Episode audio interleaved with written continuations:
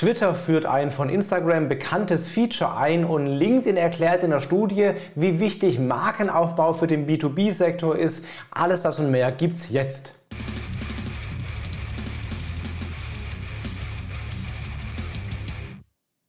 Hi, mein Name ist Felix Beilharz. Willkommen zu 7x7x7, den Online-Marketing News. Du bekommst jetzt gleich, wie jede Woche, in circa sieben Minuten die sieben wichtigsten News aus dem Online-Marketing aus den letzten sieben Tagen. Wenn du das regelmäßig jede Woche sonntags um 17 Uhr haben willst, lass jetzt ein Abo da. Dann sehen wir uns jede Woche mit den aktuellsten News.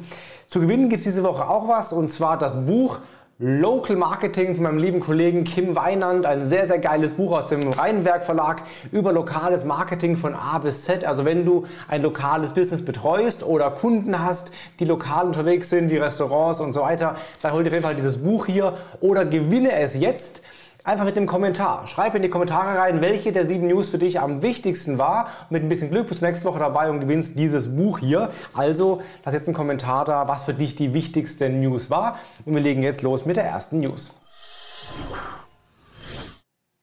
Hier vergeht eigentlich keine Woche, ohne dass wir mindestens eine News haben über die Reels. Instagram macht da wahnsinnig viel gerade an Tests und auch an neuen Funktionen schon, um die Reels zu einem immer wichtigeren Format zu machen. Jetzt gibt es wieder eine neue Funktion im Test und zwar was die Musik betrifft. Ja, wir wissen ja alle hoffentlich, äh, Reels leben auch von der Musik, von den Tracks, die man benutzt, die dann mehr Reichweite bringen können oder auch so ein Reel auch viraler machen können.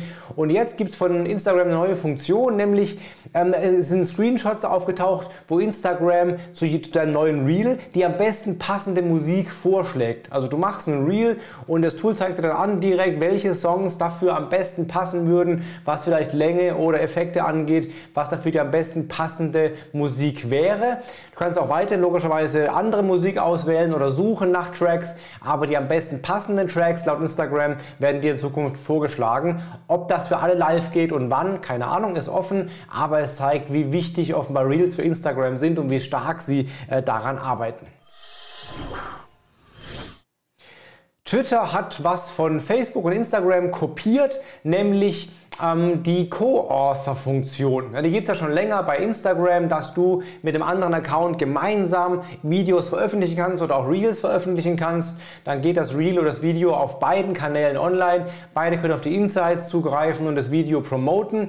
Das hat vor einer Woche auch Facebook übernommen. Das geht es bei Facebook auch für Videos. Auch das geht mit der Co-Author-Möglichkeit. Und jetzt auch bei Twitter. Die haben auch anscheinend das äh, erkannt, dass es ein wichtiges Feature ist. Und jetzt kannst du Tweets absenden gemeinsam mit dem anderen Account. Eine Co-Tweet-Funktion.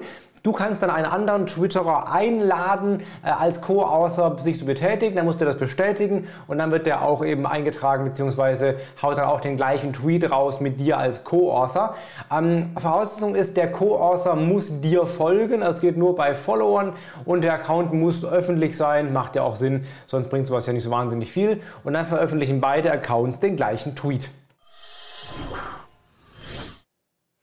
Eine kleine News, aber die zeigt so ein bisschen, wo es hingeht bei Meta, bei Facebook, ist folgende. Du brauchst ja bisher, wenn du deine Meta Quest äh, VR-Brille aufziehen willst und benutzen willst, ein Facebook-Konto dafür. Das ist zwingend, ohne geht das nicht. Und das wollen viele nicht. Ja, viele wollen nicht zu Facebook, weil es einen schlechten Ruf hat oder weil sie einfach nicht bei Facebook sein wollen. Und die verweigern sich dann eigentlich so einen Meta-Account anzulegen oder beziehungsweise die, die Quest zu nutzen. Und das möchte jetzt Meta gerade ändern und schaffen das ab, diese, diesen, diesen Pflicht, diesen Zwang äh, zum Facebook-Account. Es gibt jetzt demnächst neue Meta-Accounts. Du brauchst dann zwingend einen Meta-Account, um die Meta-Quest und so weiter nutzen zu können, aber eben keinen Facebook-Account mehr.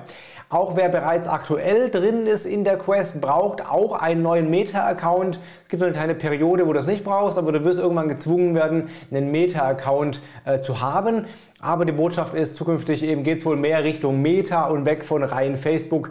Naja, spricht auch nicht gerade für Facebooks Beliebtheit und Facebooks äh, Trend, äh, ähm, äh, Trendwirkung oder äh, Trendprognose. Aber zumindest kann man zukünftig Quest nutzen, ohne einen Facebook-Account zu haben. Letzte Woche gab es die News, dass LinkedIn einige neue Engagement-Funktionen für Profile eingebaut hat. Jetzt kommt die News, dass es auch für Unternehmensseiten neue Funktionen, andere Funktionen geben wird oder bereits gibt. Eine neue Menüleiste zum Beispiel im Kampagnenmanager, der eben die Werbekampagnen umfang, äh, äh einfacher äh, ansehbar bzw. übersichtlicher dargestellt äh, werden lassen soll mit einfacherem Handling und besserer Übersicht in den Kampagnen. Es gibt jetzt ganz neu auch ein Corporate Newsletter, also Seiten können auch ein Newsletter veröffentlichen, wie es ja Creator-Profile auch äh, können und auch tun. Übrigens die 7x7x7 News gibt es auch als LinkedIn-Newsletter jeden Montag. Also wenn du willst, abonniere auf meinem Profil meinen Newsletter.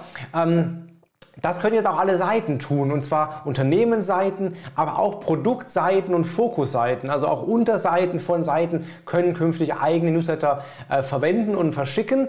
Einzige Bedingung ist, man muss 150 Follower haben. Das ist der, die Minimallösung quasi und ab dann kann man Newsletter verschicken.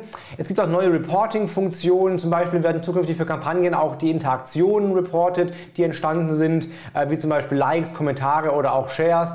Besuche auf der Unternehmensseite und einige Kennzahlen mehr. Also LinkedIn schraubt an den Funktionen für Unternehmen. Wir bleiben bei LinkedIn. Die haben eine Studie herausgehauen, die untersucht hat, wie wichtig eigentlich Branding im B2B-Verkaufsprozess ist, weil viele ja denken, so im B2B ist der Brand nicht so wichtig, da geht es nur um reinen Verkauf, da geht es nur um den Preis am Ende oder um die Funktionen am Ende und die Marke ist gar nicht so wichtig wie im B2C. Das scheint nicht zu stimmen. LinkedIn hat da äh, einige hundert B2B-MarketingleiterInnen aus Deutschland befragt, wie wichtig sie tatsächlich eine Marke einschätzen. Hier ein paar Ergebnisse. 82% der Befragten sehen den Aufbau der Marke genauso wichtig wie im B2C an, also die allermeisten. 65% sagen, dass B2B-Kaufentscheidungen auch durch Emotionen getroffen werden, wie im B2C eben auch und nicht nur rein auf Fakten, rein rational. 40% wollen verstärkt Storytelling in B2B-Kampagnen einsetzen und 73% sagen sogar, B2B-Kampagnen sollten genauso kreativ sein wie B2C-Kampagnen. Also wenn du B2B-Marketing machst, auch da ist der Brand wichtig, die Marke wichtig, Emotionen wichtig, Storytelling. Also da geht es eigentlich wie im B2C auch darum, eine coole Marke aufzubauen, die dann letztendlich auch mehr verkauft. Kleiner Hinweis in eigener Sache. Am Mittwoch, den äh, 13.07. gibt es ein sehr cooles und kostenloses Webinar mit Paul Schreiner. Paul war früher äh, Head of SEO bei meinestadt.de und hat auch als SEO bei Obi gearbeitet. Und der erklärt uns in einem kostenlosen Webinar, welche Google-Suchhacks es noch so gibt. Google-Suchbefehle, sowas wie Site oder in URL kennen die meisten. Aber es gibt noch einige mehr, mit denen man deutlich besser suchen kann, aber sogar ganze SEO-Audits für die Webseite durchführen kann, ohne ein SEO-Tool anwerfen zu müssen. Also wenn du das lernen willst, wie man effektiver und besser googelt für die eigene Suche, aber auch für die Webseiten, für die Auffindbarkeit der Webseite, sei dabei am 13.07. um 11 Uhr geht's los. Link zur Anmeldung ist unter diesem Video.